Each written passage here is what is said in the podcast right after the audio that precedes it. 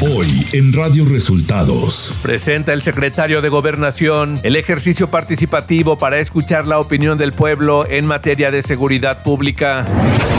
Renuncia el fiscal del caso Ayotzinapa, Omar Gómez. El presidente señala que es por diferencias con la autoridad. Regresa al Senado Américo Villarreal, gobernador electo de Tamaulipas. Esto y más en las noticias de hoy. Este es un resumen de noticias de Radio Resultados. Bienvenidos al resumen de noticias de Radio Resultados. Hoy es 27 de septiembre y aquí estamos para informarle Valeria Torices y Luis Ángel Marín. Quédese con nosotros, aquí están las noticias. La mañanera.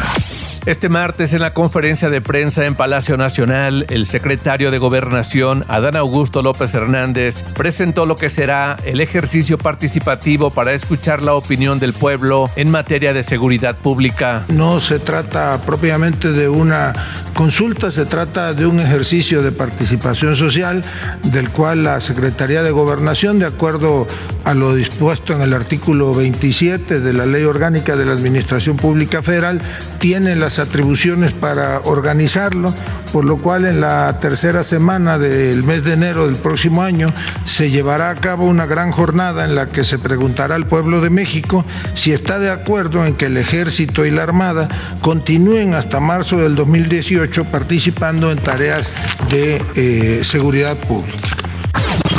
Tras la renuncia de Omar Gómez Trejo como fiscal especial para el caso Ayotzinapa, el presidente Andrés Manuel López Obrador explicó que había diferencias entre autoridades. Él va a dejar el cargo, tengo esa información, y eh, la fiscalía va a nombrar otro fiscal. Vamos a continuar. Hay diferencias y este y se respetan todos los puntos de vista. Nada más decirle a los padres de los jóvenes de Ayotzinapa, mamás, papás, a ellos me dirijo, de que tengan confianza, que nosotros vamos a continuar con la investigación, que ojalá y me crean. El presidente defendió a Américo Villarreal, gobernador electo de Tamaulipas, que regresó al Senado. Conozco a Américo Villarreal y es una gente decente, como lo merece Tamaulipas. Pero es mafia y son capaces de todo. Y está orquestado por muchos, no sé, pero esto no es normal. El mandatario mexicano se refirió a la renuncia de dos diputadas del PRI en Sonora y su adhesión a Morena, dejando vacía la bancada tricolor en la legislatura de ese estado. Ojalá y se mantengan y se consoliden los partidos. Son entidades de interés público que se fortalezcan, son instrumentos importantes para la transformación y que no se debilite y ojalá y les vaya muy bien a todos los partidos, porque necesitamos vida partidista, plural, auténtica, porque hubo un tiempo en que para fingir de que había democracia se creaban partidos paleros. Radio Resultados Nacional.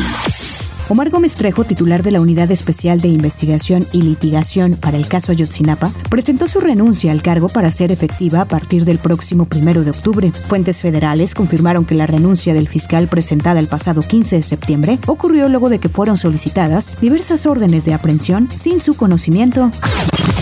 Aprueban en comisiones eliminar el horario de verano. Este lunes 26 de septiembre, la Comisión de San Lázaro aprobó eliminar el horario de verano para que en México solo haya un horario estándar coincida con las zonas horarias, además de que únicamente se aplicará un horario estacional para los municipios de la zona fronteriza norte.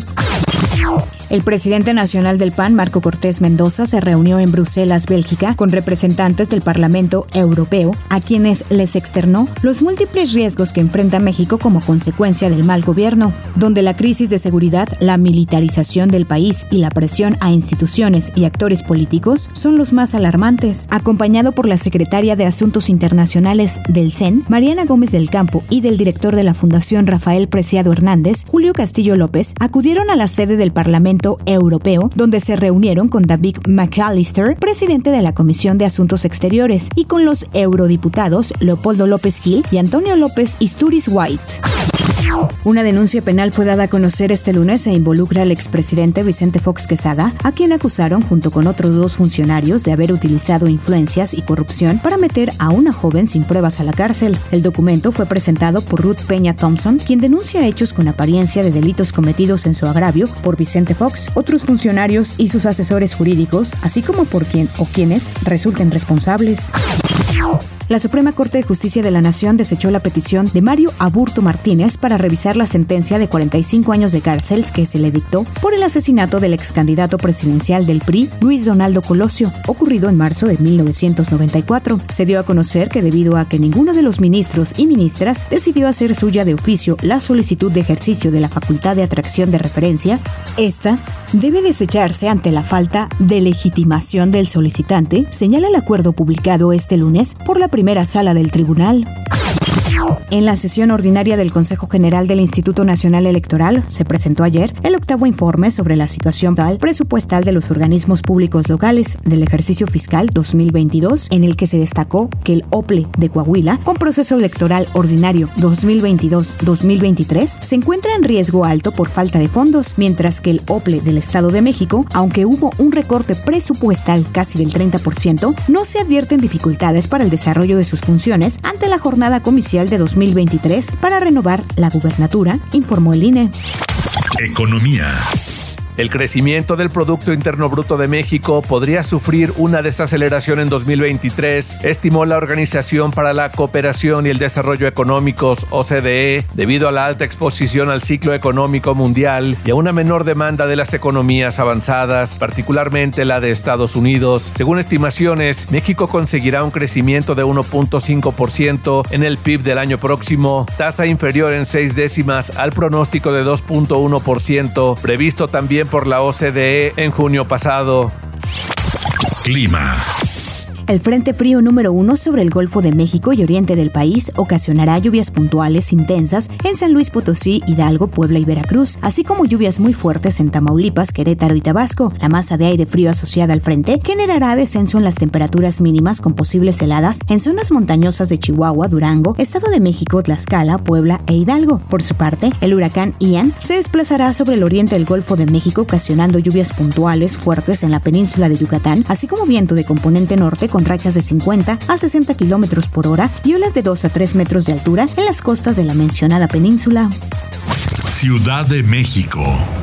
Activistas y familiares de los 43 estudiantes normalistas de Ayotzinapa realizaron este lunes una protesta multitudinaria en la capital del país por el octavo aniversario de la desaparición. Centenares de estudiantes de la Escuela Rural de Guerrero, de la capital del país y procedentes de otras ciudades acompañaron a los padres y activistas desde el Ángel de la Independencia hasta el Zócalo capitalino. La marcha transcurrió con tranquilidad, con escasos conatos de violencia.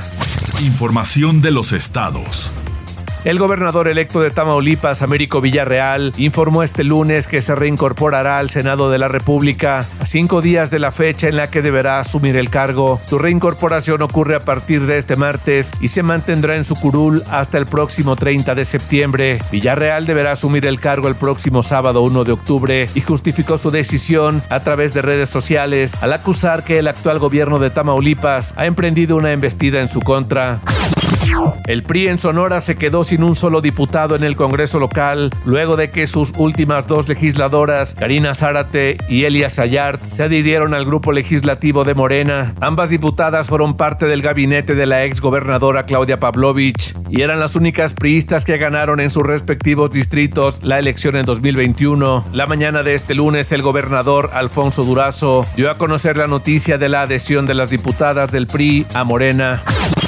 Cuatro presuntos delincuentes ligados al cártel Jalisco Nueva Generación fueron detenidos por elementos de seguridad pública en Veracruz tras una persecución y tiroteo en el municipio de Orizaba. Entre los detenidos se encuentra Beatriz Concepción, alias La China, encargada de centrales, cobro de piso y coordinadora de extorsionadores en esa zona, informó la Secretaría de Seguridad Pública. La presidenta municipal de Loma Bonita, Oaxaca, Denise Reyes Córdoba, de 35 años de edad, falleció la mañana de este lunes en una clínica de la capital del estado al complicarse una intervención quirúrgica a la que se había sometido. De acuerdo con medios locales, la muerte se debió a un paro cardiorrespiratorio. Radio Resultados. El balance de muertos en el ataque armado perpetrado este lunes en una escuela en la localidad rusa Izhevsk ascendió a 17 según han confirmado las autoridades. Por otro lado, detallaron que entre las víctimas mortales hay 11 menores de edad y 6 adultos. Además, hay 24 heridos, 22 de ellos menores de edad. El atacante ha sido identificado como Artem Kastantsev, un exalumno nacido en 1988 que llevaba vestimenta negra con una esvástica roja en un círculo dibujado en su camiseta, según medios rusos. Dos explosiones submarinas probablemente debidas a detonaciones se registraron cerca de las fugas de los gasoductos Nord Stream 1 y 2, poco antes de que fueran detectadas, ha dicho este martes un instituto sísmico sueco. Ucrania ha dicho este martes que las filtraciones registradas en los gasoductos 1 y 2 que llevan gas ruso hacia Europa probablemente fueron causadas por un ataque terrorista planificado por Moscú. Por su parte, las autoridades alemanas no han hecho ningún comentario oficial sobre el incidente, pero según una fuente cercana al gobierno alemán, todo habla en contra de una coincidencia. El huracán de categoría 3 Ian tocó tierra en la madrugada de este martes en Cuba. El Instituto Meteorológico de Cuba anunció que la tormenta había ido ganando intensidad hasta convertirse en huracán de categoría 3 sobre 5 en la escala Saffir-Simpson, con vientos sostenidos de hasta 200 kilómetros por hora. El gobierno cubano estableció la fase de alerta ciclónica para seis provincias occidentales, incluyendo la capital, La Habana. Los pronósticos indican que Ian seguirá ganando fuerza mientras se dirige a través del Golfo de México rumbo a Florida, donde ya han comenzado las evacuaciones obligatorias. El funeral de Estado del ex primer ministro japonés Shinzo Abe ha dividido a la sociedad japonesa y desatado fuertes protestas por el costo de la ceremonia. Abe era muy admirado en el extranjero, pero era una figura que dividía dentro de su país. Muchos de los miles de manifestantes reunidos este día cerca del Parlamento japonés mostraron su enfado por el costo de 10.7 millones de dólares del funeral en un momento en el que la economía japonesa se enfrenta a vientos en contra. El lunes, unos 10.000 manifestantes recorrieron las calles de la capital exigiendo que se suspendiera el funeral y un hombre se prendió fuego cerca de la oficina del primer ministro en Tokio, dejando por escrito su objeción al evento. Tecnología.